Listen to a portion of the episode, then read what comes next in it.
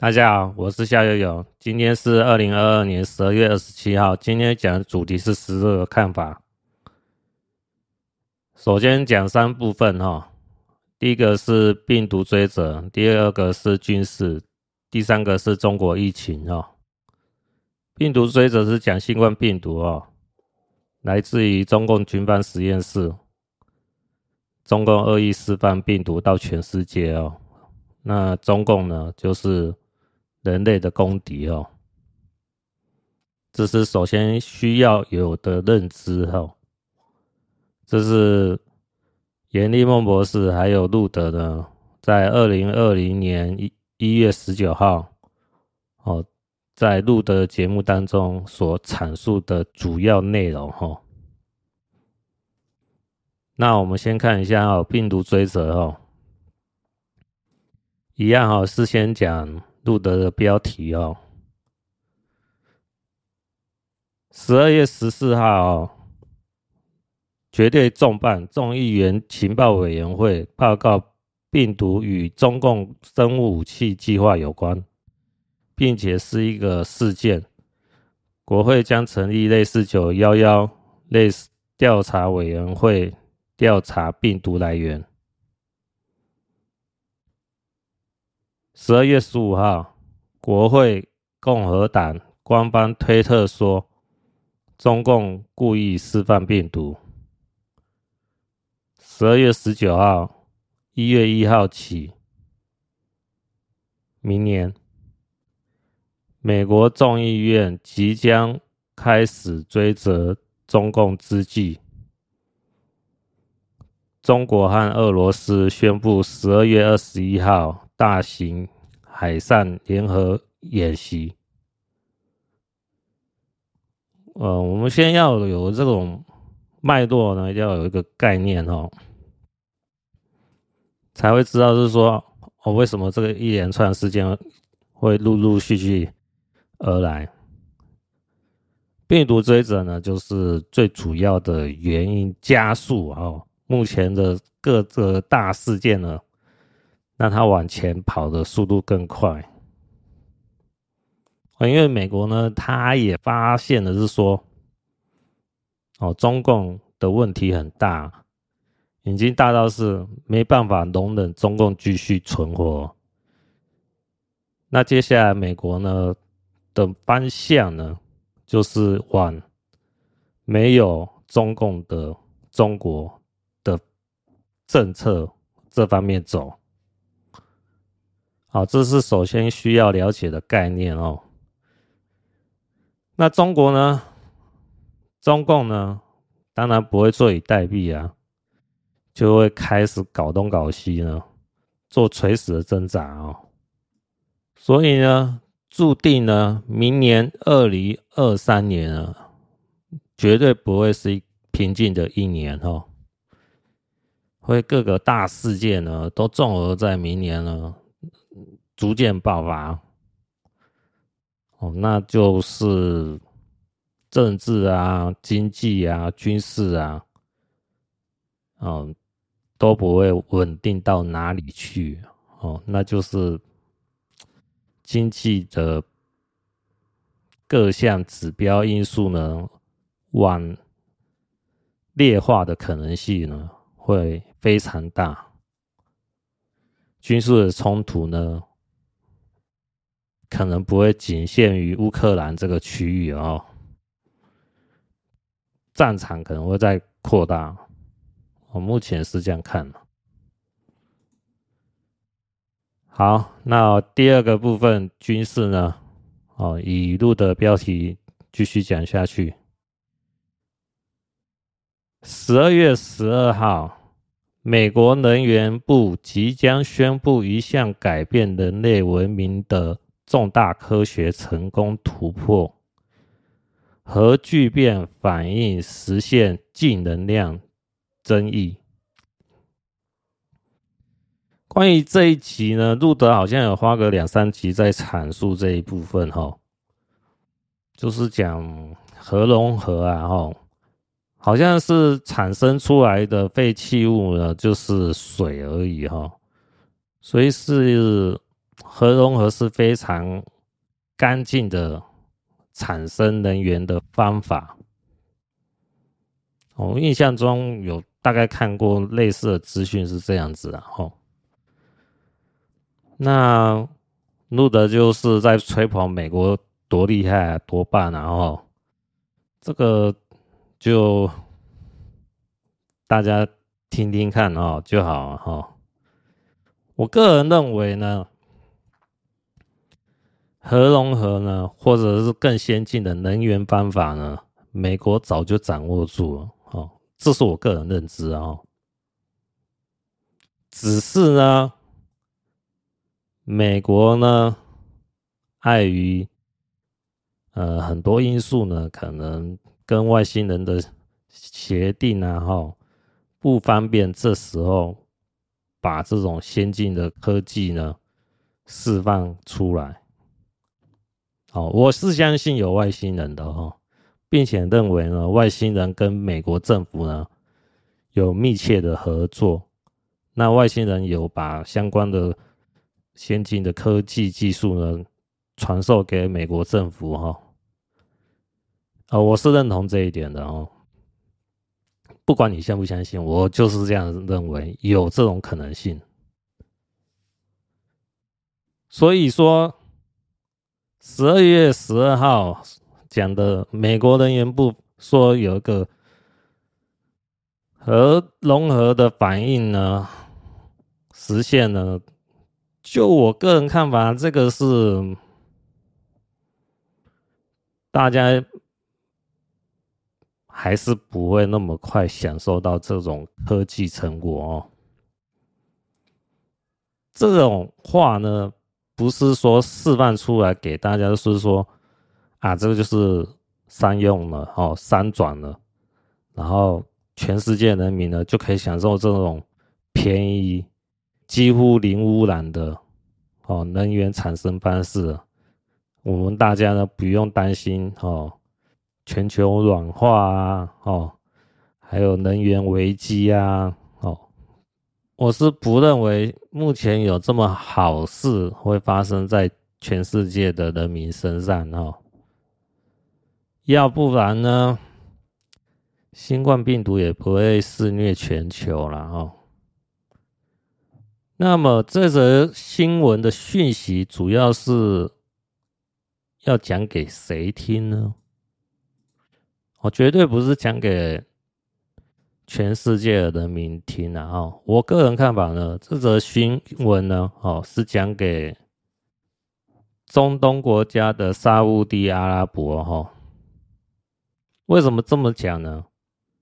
因为在十二月七号，中共的习近平呢访问沙特哦，有一则新闻是讲。中国会否全面取代美国在中东的影响力？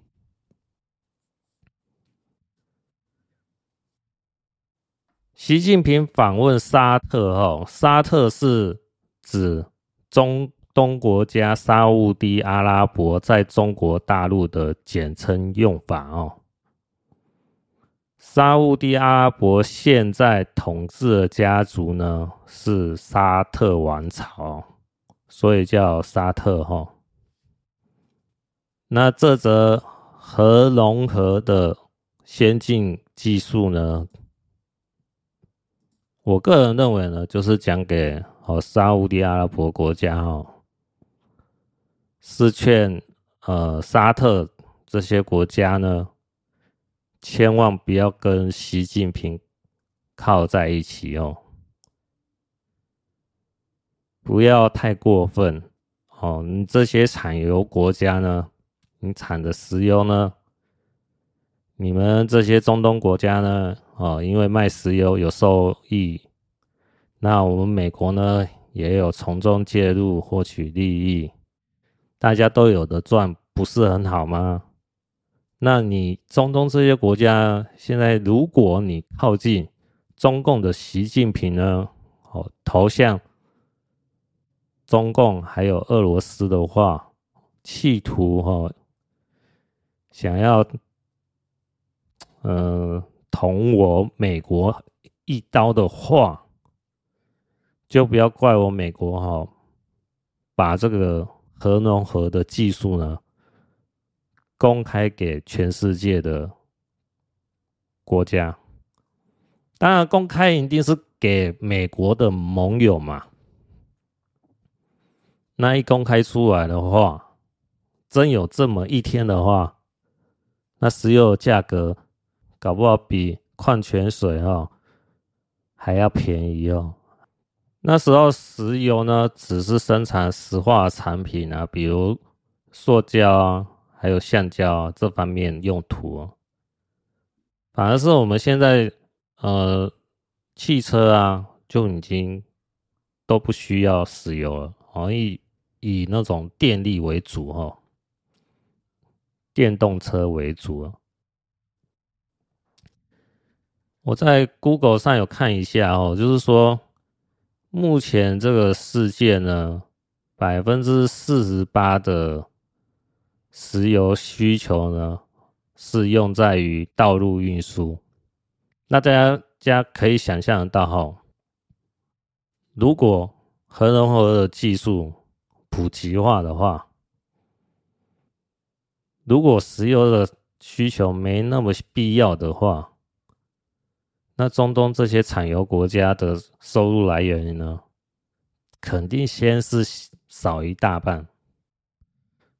所以有关于核融合的新闻呢，我个人看法就是警告中东这些国家呢，不要轻举妄动，不要跟中国和俄罗斯走太近。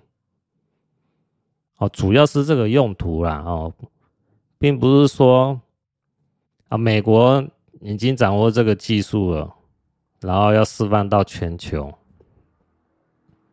然后大家一起享受这种便宜的能源。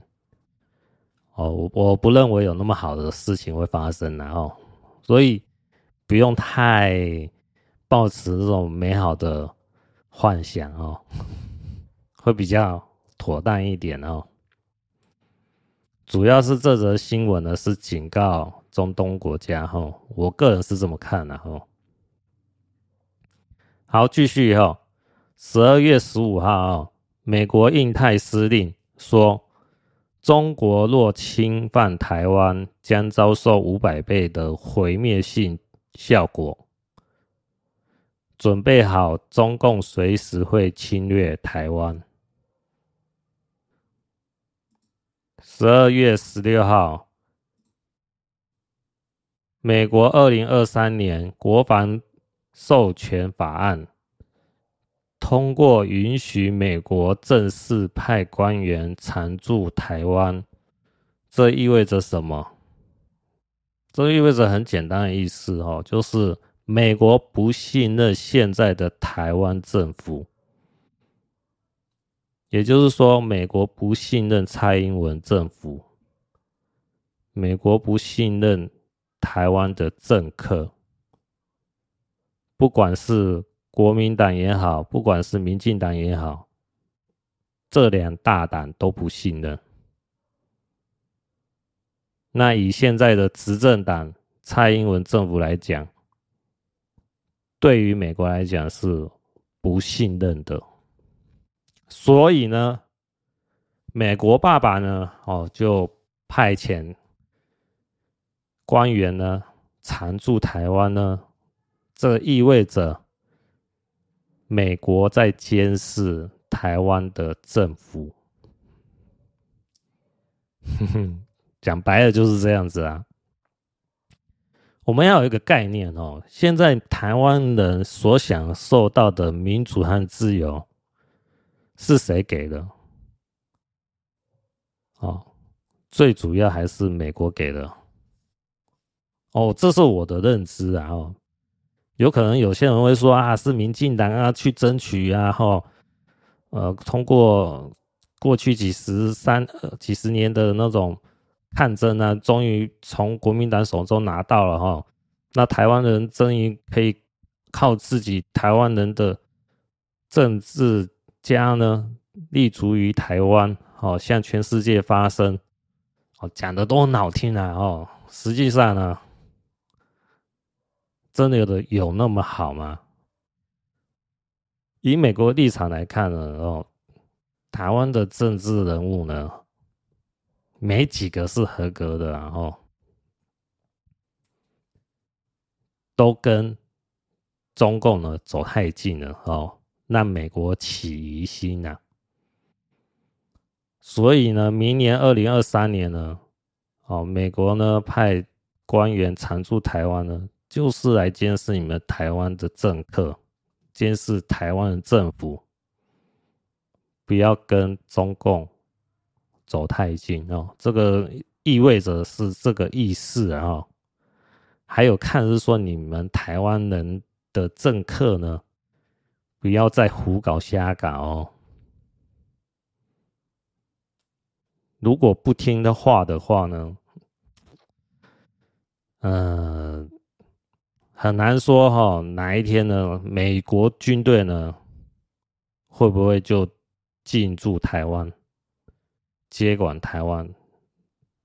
如果这样子的话，就很难看了哦。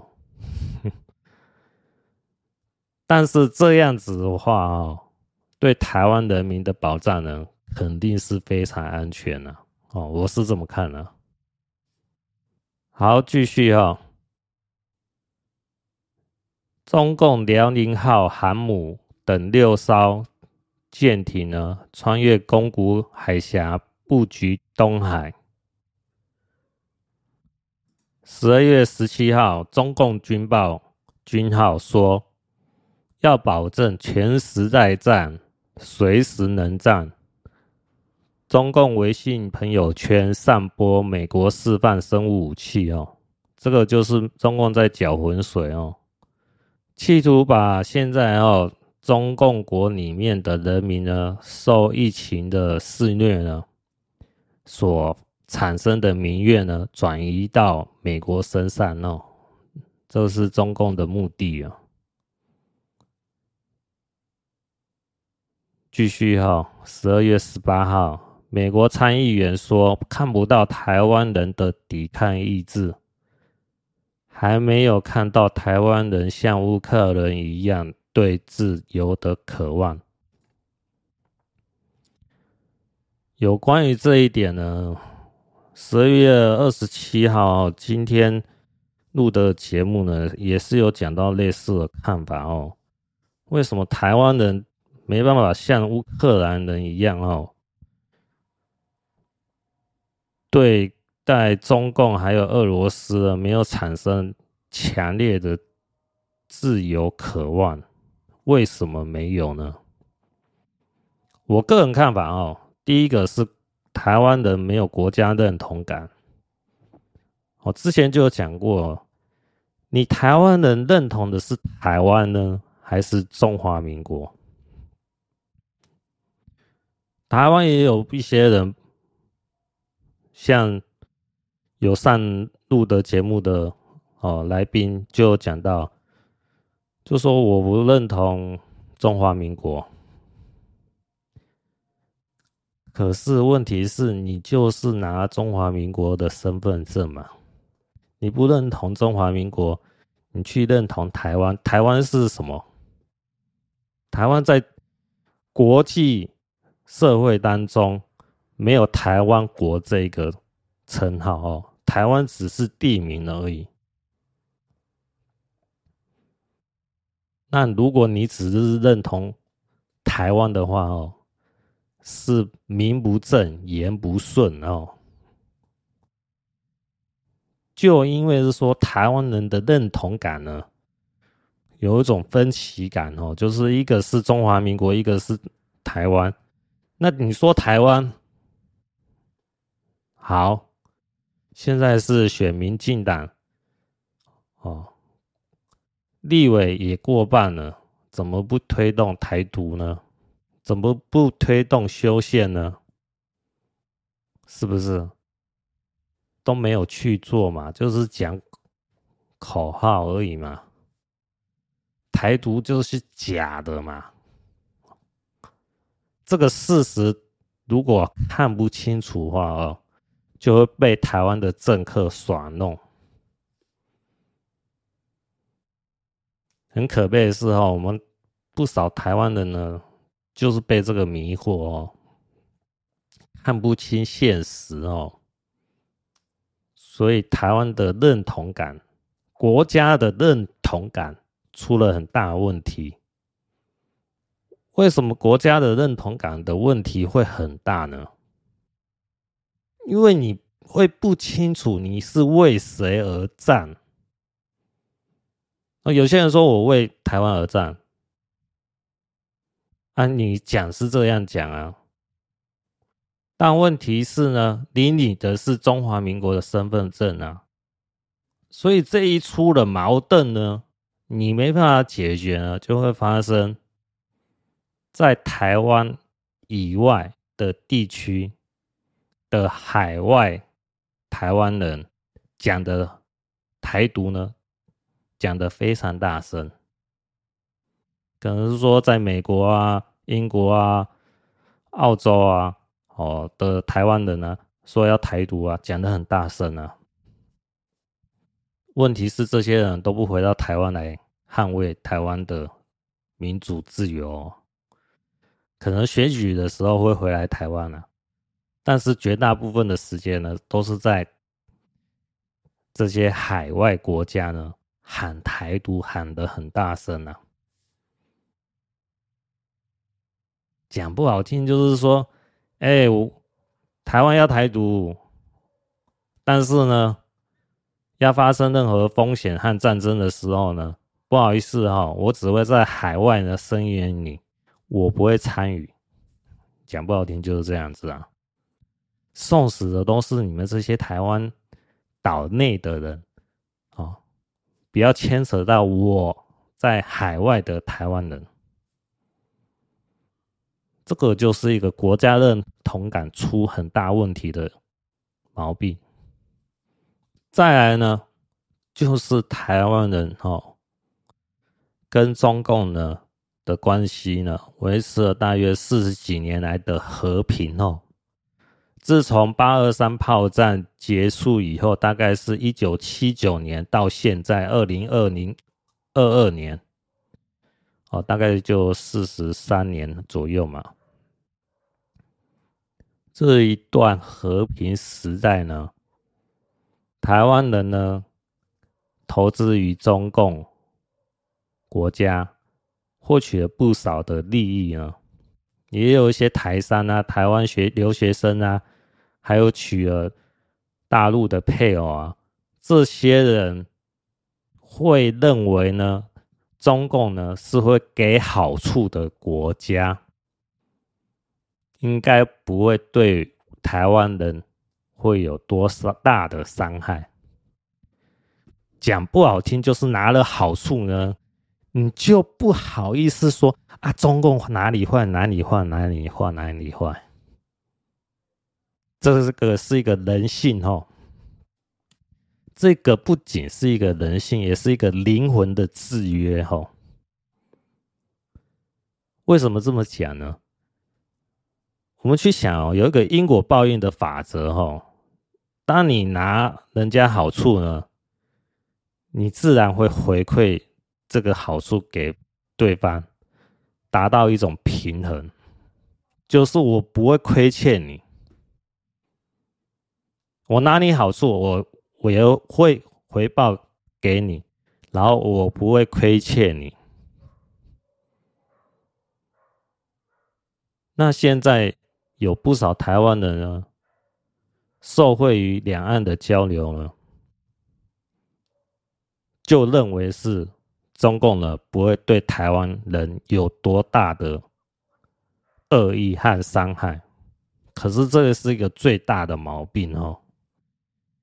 因为人家是给你甜头，最后是把你钓上钩，当一座大鱼，最后上了厨房的平台上宰了来吃，来煎，来煮。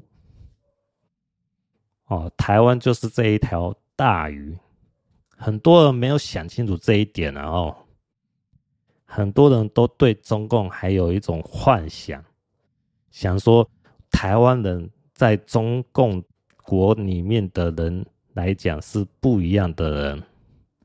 不好意思啊，一样是可以任由宰割的草民。只是目前呢，台湾人呢还不是由中共掌管，所以台湾人呢暂时还享有所谓的民主和自由。如果哪天中共掌管台湾人呢，就跟现在中共掌管大陆人一样，想怎么搞你台湾人就怎么搞你台湾人。想把你台湾人当成畜生一样对待，就当成畜生一样对待，或者是畜生都还不如，也有可能都会发生这样的事情。就因为现在四十几年来的和平呢，很多人，很多台湾人没有历史观，就认为中共不会伤害和。恶意对待台湾人，所以放松了警惕，这是第二个主要因素。第三个呢，就是新闻媒体还有台湾政客呢，没有一定的责任感。就是当你掌握权力的时候，你政治人物有政治的权利。你媒体也有媒体的权利，没有把应尽的义务呢告诉给台湾人，甚至被中共收买了嘛，所以就装聋作哑，没有告诉台湾人危机逐渐的逼近台湾来哦，所以台湾人呢就想说啊，既然上面的人还有新闻媒体也没讲中共有什么样的威胁，那我们台湾应该就没事啊。哦，不少台湾人应该也是这样想。所以说呢，基于这三点呢，我们可以看到是说，台湾人呢，为什么没办法像乌克兰人一样，哦，对自由的渴望有那么强烈？反而台湾人呢，比较像是醉生梦死哦，这种浑浑噩噩的状态。要什么时候台湾人才会觉醒呢？我个人看法呢，第一个最小的牺牲呢，就是经济的崩盘；第二个呢，就是战争的摧残。没有经历过痛苦的人呢，是很难成长的哈，这是我的看法啦。好，继续哈，十二月十九号哦，二零二三年一月一日起哦，美国众议院即将开始追责中共之际哈，中国和俄罗斯宣布十二月二十一号大型海上联合演习。澳洲外交部长黄英贤哈，就是之前讲的佩女王哈，本周赴北京汇报工作。十二月二十号哦，中国和俄罗斯海上联合军演公布地点哦，仅距离台湾三百多公里，台湾内部有人配合，随时拿下台湾。美国将来不及反应。北约大使说，中国和俄罗斯共享各种武器工具，想要瓦解西方。十二月二十一号，泽连斯基秘密突然来到访问白宫，步入丘吉尔脚步。国会重磅演讲。与此同时，梅德韦杰夫在中共国与习近平商量下一步邪恶计划。十二月二十一号这个新闻蛮重大哦。语录的说法呢，就是一九四一年呢，丘吉尔呢，哦，英国首相呢，也是来到美国的国会呢演讲哦。那二零二二年十二月二十一号，呃，泽连斯基呢来到白宫呢，也在国会演讲哦。两个演讲的概念呢，是在哪边呢？丘吉尔来到美国呢，不久后呢，美国投入第二次世界大战。那今天泽连斯基来到美国呢，也意味着呢，美国可能也要投入第三次世界大战。哦，这个是。说起来蛮沉重的哦，那也意味着美国呢也准备好了要投入战场，这个大家就知道哈，未来呢不会太平静哦。第三次世界大战呢，就看哪个时机点呢一爆发出来呢，大家就要面临到。和平的时代呢，要消失了，没办法，要心里有准备。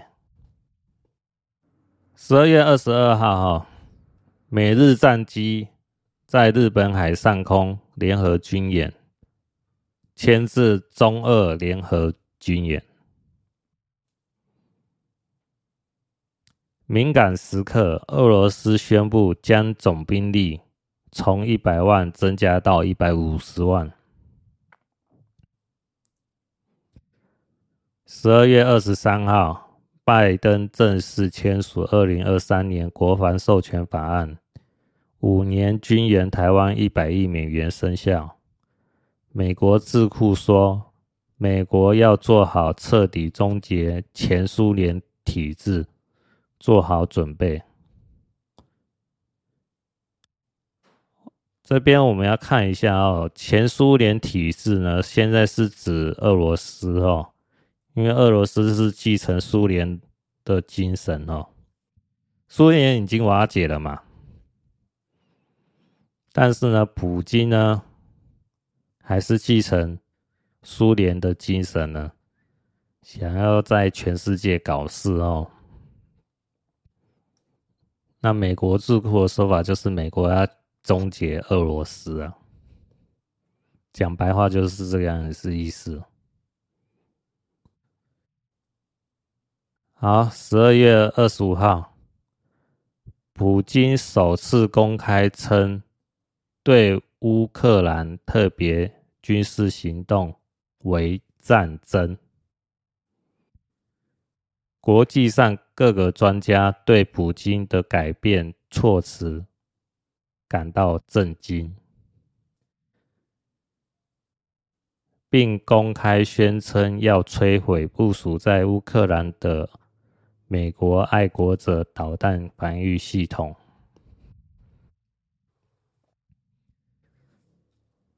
哦，这一则新闻呢，讲白了呢，我个人看法呢，就是战争。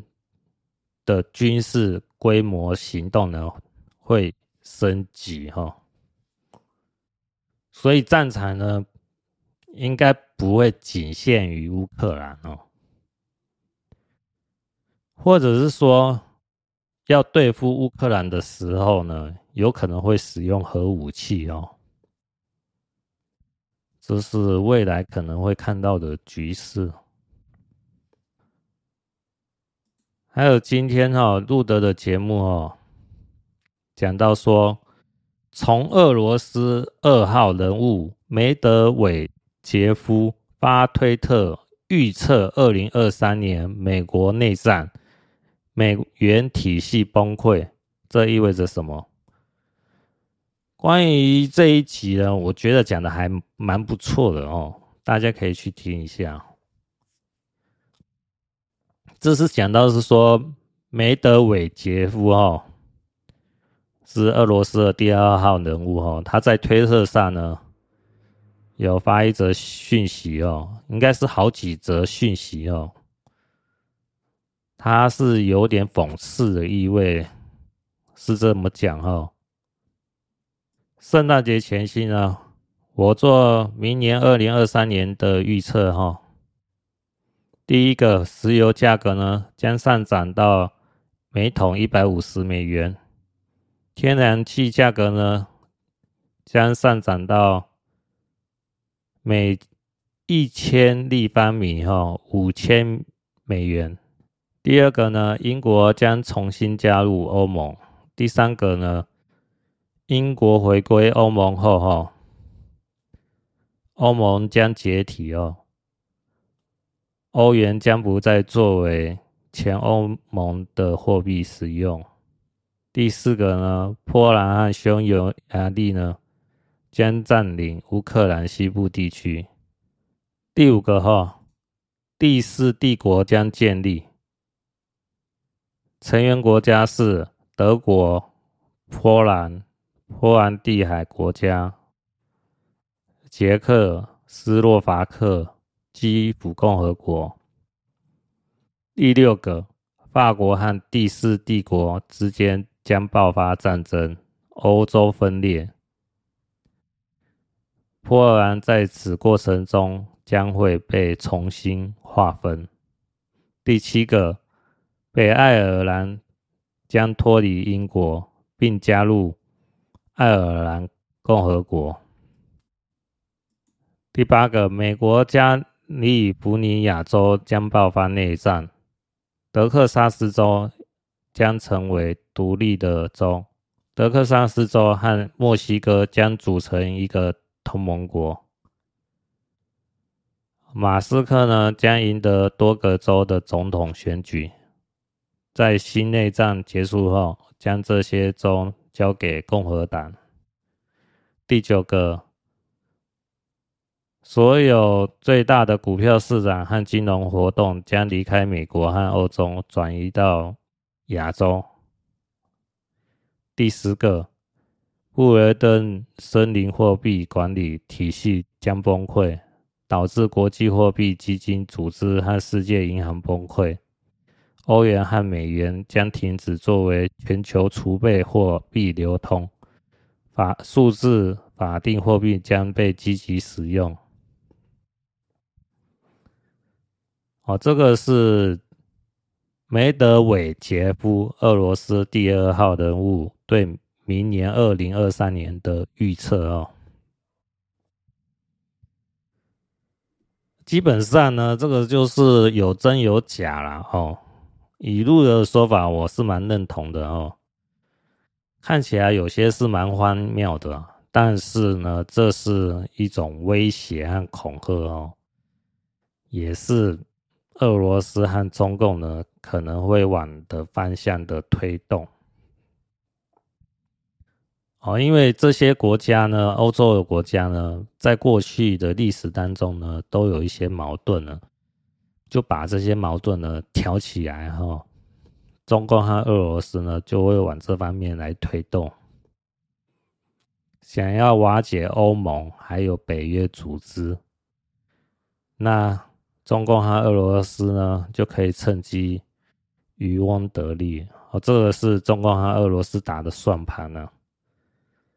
看起来很荒唐的这十项呢，也不能说完全没有它的道理哦，不能轻忽。哦，这个是我们应该要认真来看待的事情。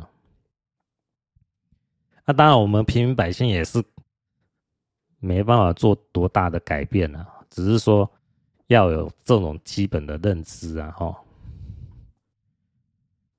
认知什么？认知就是明年不会太平静啊，这么简单哈。所以各方面的呃，关于财务方面的哈，都要往保守来看待哈。还有是说，在医疗物资啊，还有是说。呃，还有食物呢，也要做某方面的准备哦，会比较好一点。啊，这是我们平民百姓能做的事啊，哦，因为这种大局呢，我们是没办法改变什么的哦，只能看着这件事情呢发生啊，要有这种心理准备了，就是这样子。好，接下来讲中国的疫情哦。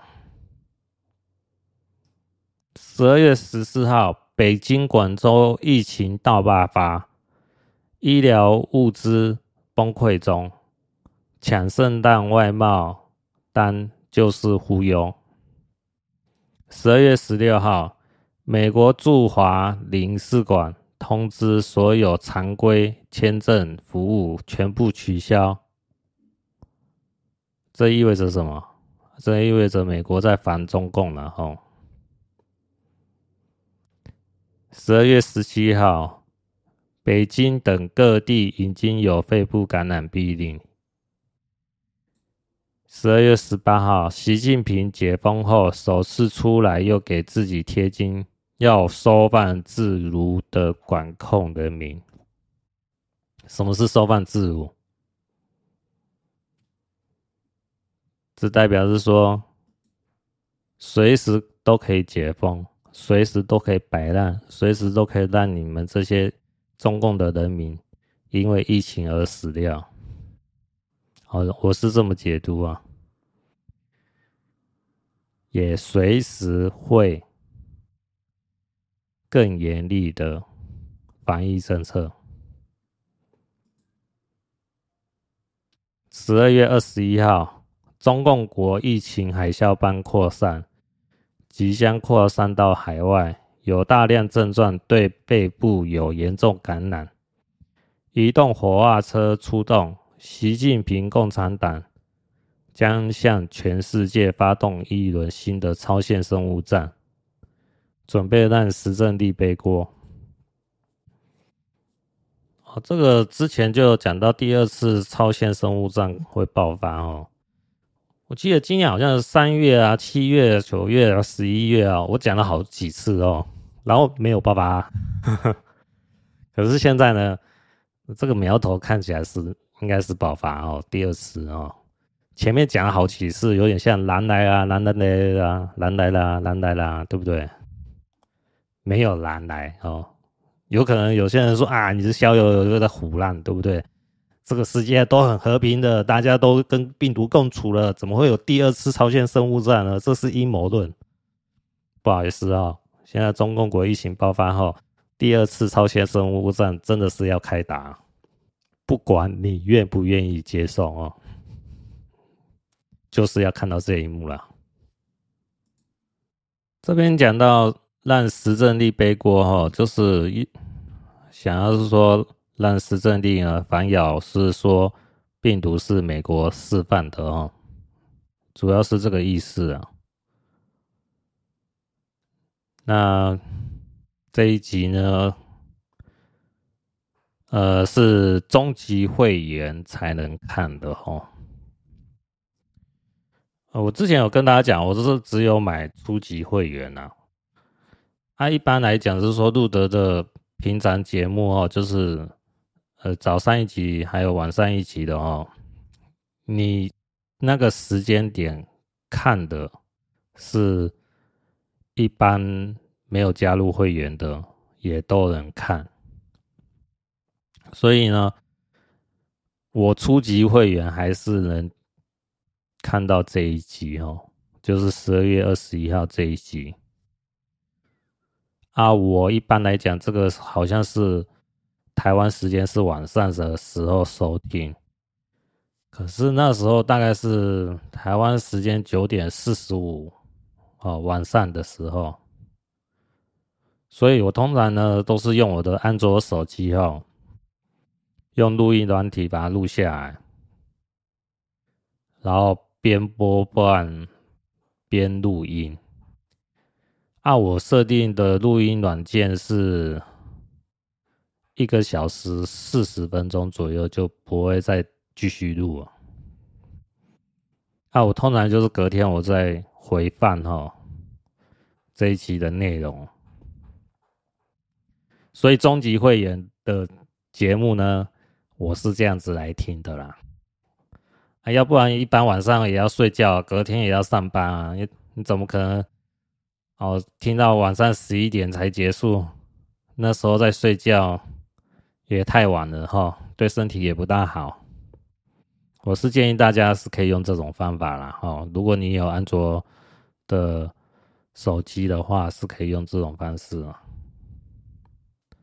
那这一集呢，蛮关键的哈，就是在第五十八分钟哈，杜德讲到是说哦，现在中国呢就在练蛊哦，蛊呢就是山峰蛊的蛊哈，就是。一个瓮里面呢，把一把一些什么稀奇古怪的虫子呢丢丢进去哦，让这些虫子呢自相残杀哦，最后活着的那虫呢就是最厉害的蛊王，然后这种练蛊呢，就像练病毒哈，最厉害的病毒就会出现哈，就是这样意思，是很缺德的行为了哦。那在这五十八分钟的时候，路德讲到一段话哦，大家听听看哦。路德是这么说的哦：严博士从来没说疫苗不行，而是说没有找到病毒溯源的样本之前，你的疫苗都不会有用，这是根本逻辑。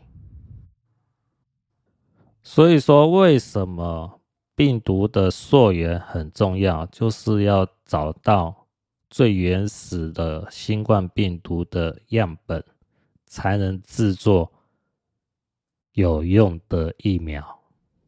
那目前现在的疫苗呢，属于治标不治本哦。所谓治标不治本，就是只是说啊，新的变种病毒出来了，你要打一剂，又下一代病毒。变种出来，你又要再打一剂，所以我有看到现在有人打四四剂啊，对不对？台湾是这样子啊，那往后是不是要打五剂、六剂、七剂、八剂？那就看变种病毒的次数有多少种啊，是不是？很折磨人呐、哦。啊，我要跟各位。坦白讲啊，我是都没有打哦，我一季都没打了哦。你看我现在还活到现在啊，是不是？本来我十二月初的时候，呃，我有症状哦，我在想是说，是不是中标得到新冠病毒了？然后拿快筛来检查，哎，还是一条线啊，没有阳性哈。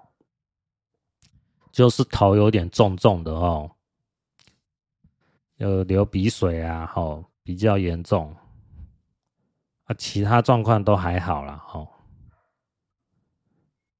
反而是我身旁两位同事呢，哦，都陆续得到，他们好像打有三季哦，啊，我自己是一季都没打了，啊，我是常常戴着口罩啊。呃，我认为就是还是要常戴口罩哦，减少被病毒感染的可能性啊。我想我可能已经有得到过了，只是症状不明显而已，啊，这是我的猜想啊。那还是要戴着口罩，就是因为是说这种新冠病毒呢，不是说得到一次以后就免疫了，可能还是会再次。得到，哦，就是你已经中标过呢，第二次中标还是有可能发生，所以戴口罩呢，就是减少再次发生中标的可能性。那我看现在中国的疫情呢，爆发的蛮严重哈，所以在十二月二十二号的时候，我又听路德讲说，中国的疫情现在的疫情跟二零二零年的武汉爆发的疫情呢相比呢，规模差十倍以上哦，也就是说现在规模是很大的哦。那这种情况呢，我就想的是说。哎，他那个胡锡进啊，还有什么赵立坚呐，他们好像有发微博有讲到是说，胡锡进是说他有六颗退烧药，他本来有十颗，四颗分给别人，自己剩六颗。赵立坚好像是赵立坚的老婆吧？我印象中听节目是这么讲。有四颗退烧药，那我就在想，是说退烧药呢，当然不是治疗新冠病毒的药物哈，它只是舒缓症状而已啦。但是舒缓症状能让自己比较好过一点嘛，所以在十二月二十二号的时候，我就认为退烧药也是要准备的药物啦。然后我就跟我妈讲说，大概下午三点的时候说，嗯、叫我妈去药局买嘛。本来想叫我妈说买个五盒嘛，那我妈那时候买的时候是三盒啊。我回到家以后看只有三盒，我就说我就去药局再去买了，我又买好几盒哈。买到应该算是充足了哈，具体几盒我就不讲了。因为我认为现在这种退烧药还蛮便宜的哈，自己也可以准备啦，一定的数量哦。因为我买的话是一盒有九十块，也有一盒一百块台币哦。我是觉得现在买不会说有太多限制哦，是可以准备啦，就是。以防万一嘛，哦，备而不用。哦，我就跟我同事讲说，就跟你买保险一样，你买保险不是希望是说，哦，买的保险就希望发生事情在自己身上，而是说，万一发生事情的时候，自己还有保险这个保障，自己的收入呢，可以指引未来的生活嘛。那一样的道理啊，退烧药也是说啊，不希望得到新冠病毒，而是说，要是哪天得到比较严重的新冠病毒的时候，吃退烧药可以让自己的症状比较舒缓，让自己比较好过嘛。好，所以这是一种保险的概念啊。所以我也跟我妈讲说，哈，叫我的哥哥姐姐，哈，啊，还是要准备一点，呃，退烧药，然后会比较好，避免说，哈，中国的第二次超限生物战，假设来到台湾的话，哈，自己也有一个准备嘛，是不是？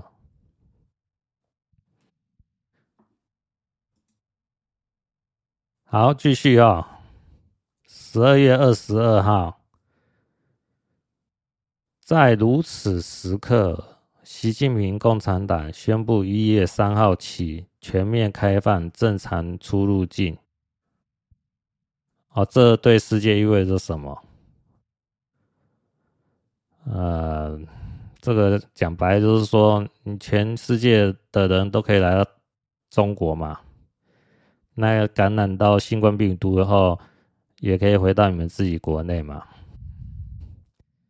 哦，欢迎来中标，然后欢迎把病毒带走啊！我看的是这个意思。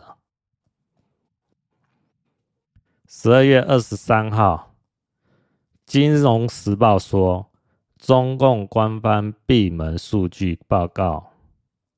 中共国一天就达三千七百万人感染，二十天总数已达二点五亿人。这意味着什么？这意味着感染规模非常大，变种病毒会一直不断的产生哦，也不知道产生了多少代啊，反正很可怕啊。那一月三号起，还是还是一月八号哦？现在好像是一月八号，就是全世界人都可以进入中国哈，好像没有很严格的限制隔离啊，那就是。欢迎来中标，欢迎把病毒带走，好，就是这个意思。好，十二月二十三号呢，也是终极会员才能听的内容哈。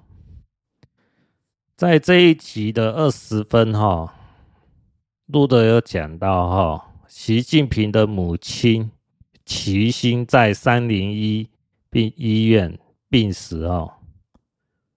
那路德说呢，齐心有三种情况哦，就是齐心的肺本来就有问题，第二，齐心呢一直插管，第三，齐心呢对习近平的人物设定的影响呢极为重要哦。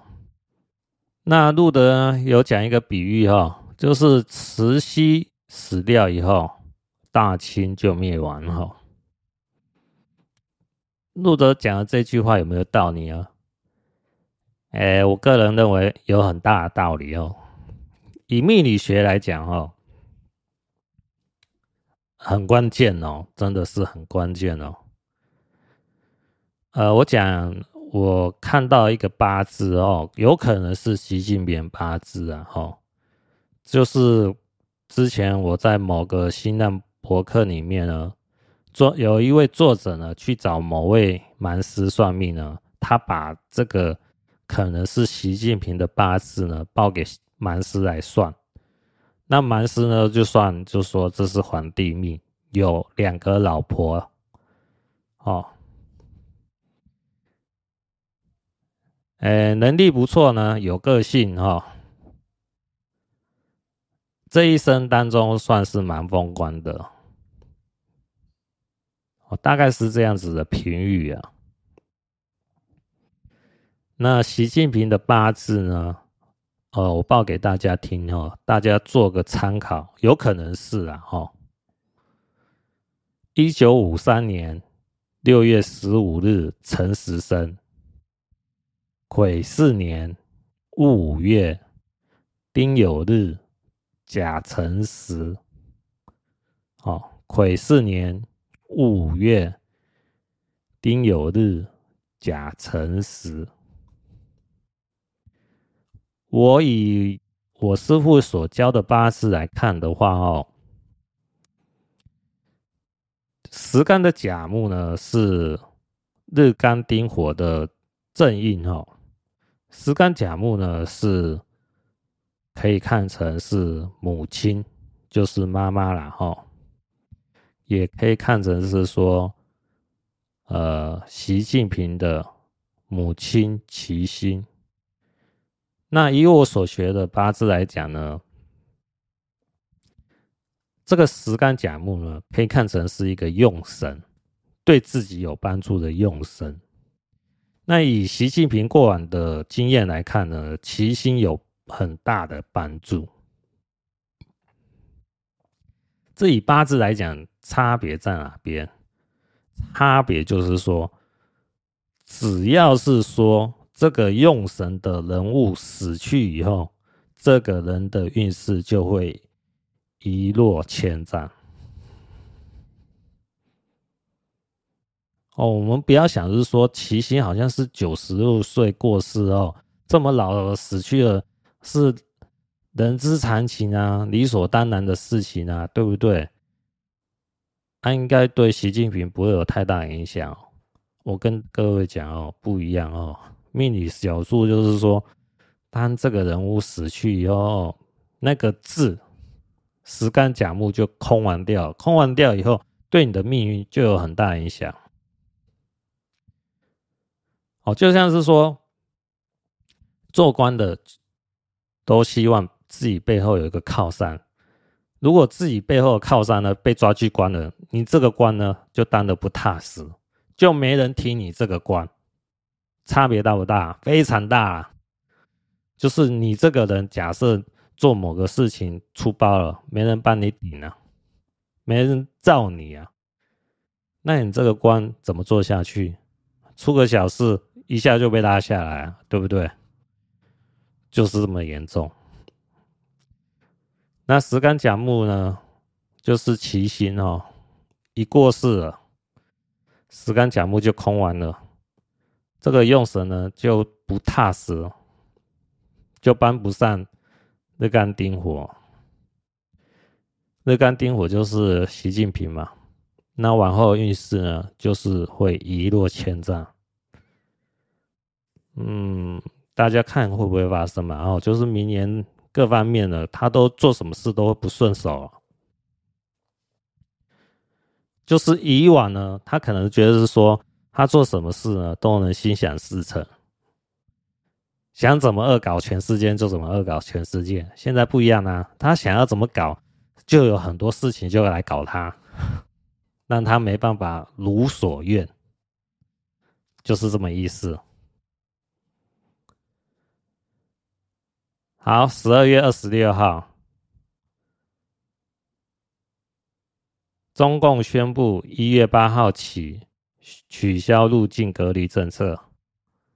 好，这意味着我刚才是讲的哦，欢迎来中毒哦，欢迎把病毒带走哦。我是这么看这个意思的啊。那之前有讲到是说一个叫焦虑主妇的 YouTube 者哦。他现在还在中国纪念哦，因为我看到他最新的呃影片呢是十二天前然后哦，其实他这个影片呢拍的不是很自然哦，我个人看呢他是很有可能被逼拍这个影片。哦，中共有一个就是。如果是犯人的话，吼，都会在呃电视上认罪，哈。那这个是在 YouTube 认错，哈，就是说我不应该怪中共的什么政府，哈，其实是我自己搞错了，这个流程本来就是要走这样子走，哦，啊，是我错了，哦。我看这一集内容大概是这样讲的。然后最后呢，这个呃焦虑主妇呢就说啊，现在呃故故乡呢跟自己想象的有些不大同了，然后呃想要在家乡逛一逛哈，已经拿到证件了，还想要在家乡逛一逛，逛到现在病毒大爆发，我就不知道该说什么。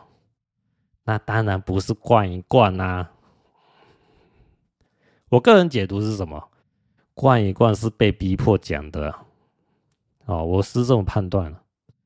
逛一逛是中共那边逼他这么讲，还是要整这位焦虑主妇，不让他顺利回台湾呢？要不然，这位焦虑主妇之前就很急着要回台湾了。如果哈、哦，他这一集内容真的是拿到证件的话，他应该马上就回台湾了，然后在台湾拍影片说他最近发生什么事，而不会是说，哎，我还想在故乡逛一逛。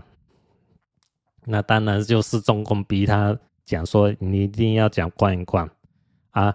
我看，呃，就是中共的看法哦，就是说，哎，网络上的评语要是没有太。差的话哦，那就可能就放你回台湾哦，可能是这样子说服焦虑主妇哦，听中共的话，但是一听中共这么讲，去拍这个影片呢，就陷入这个陷阱了。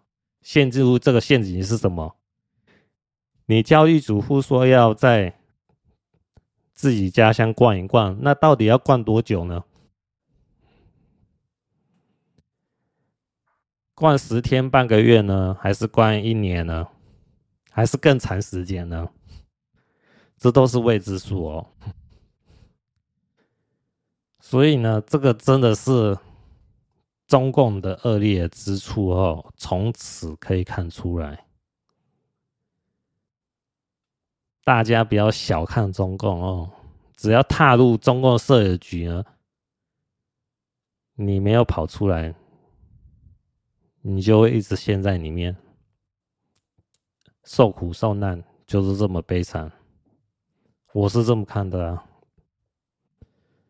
所以我之前就讲到，为什么要了解政治？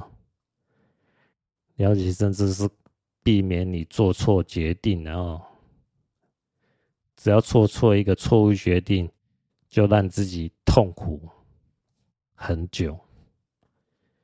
那我有看到其他陆配在 YouTube 的节目哦，有一位陆配蛮聪明的，他说：“我也是要回中国办理那个。”取消户籍的，他只是说，我跟台湾政府说要延期，因为疫情的原因延期，哦，可以延三个月。那这位聪明的哦陆配呢，他说三个月之后会怎么样？我不知道，到时候再讲。对啊，就是这样子啊，这才是聪明的做法，而不是。台湾呢说要三个月内要赶快办好，然后看不清现在中共局势，现在又去中共，而且之前在台湾的 YouTube 呢又讲一些中共不喜欢听的话，一回去中共那边去呢就陷在那边了，这就是嗯不了解政治的人所会面临到的窘境啊。那我看这一集内容里面，衍生出有一个叫王志安的前中央电视台哈记者哈，叫王志安哦，哎，国王的王哈，志气的志哈，平安的安哈，他的节目也还不错，可以看一看哦。只是王志安他有一集内容呢。我就怀疑他的判断怎么那么的差哈，就是十二月八号哈，标题是“王局拍案，正常的日子终于要回来了”。这一集大概就是讲的说，呃，要解封啦，哦，大家日子可以过正常了哈。然后这位王志安呢，他说。呃，共产党还是会认错的哦。共产党内部呢有纠错的机制哈。我听到这一段话我都傻掉，我怎么会有人判断这样子呢？他还是蛮犀利的记者哦。我看其他节目的呃，还说影片呢还算蛮有水准的，只是这一集的内容真的是越看越吐血哦，因为讲的话呢有点像漂白。中共哦，就是帮中共说好话了，所以我就觉得这个是不是中共的大外宣呢？哦，如果只看这一集的话，我会认定他是中共的大外宣了，哦，我会这样判断了。但是其他集的内容呢，又有批评到中共的软弱哈，所以呢，还要持续观察哈。不过我看王志安的节目的内容呢，还是有一定的水准哦，可以看一看啊。哈。那这位王志安呢，是有支持呃这位焦虑主妇呢拍一个影片哈，啊之后就因为焦虑主妇最新的影片说有人呢用他节目的影片的内容呢，呃。没有经过他的同意呢，他感到很不爽。哦，这个就是暗地里批评王志安了哈。那王志安之后就把说支持焦虑主妇回台湾的影片下架哈，就是不想让焦虑主妇为难了哦，因为他还在呃中共国里面嘛。一切还是希望他能顺利回台湾嘛。但是我个人判断哈，这位焦虑主妇呢，过年前是有机会回来的哦。原因呢，就是十二月二十六号讲的哈，中共宣布一月八号起宣取消入境隔离政策哦。但是如果这位焦虑主妇在过年前没有回来的话，我认为回来的可能性呢，就非常困难了。哦，我为什么这么判断呢？因为嗯，就以大概是二零一七年哈、哦，台湾有位仁兄呢，叫李明哲嘛。哦，那时候他在中共境内呢，嗯，应该是被冠上了莫须有的罪名哈、哦，关了五年才回台湾。那、啊、这位焦虑主妇呢？各位看看，会陷在中共多久呢？过年前回来的机会是蛮大哦，但要是过年前还没回来的话，之后要回来就很困难了。我是这么判断的，大家可以看一看哦。好，今天就讲到这边，下集再见，各位拜拜。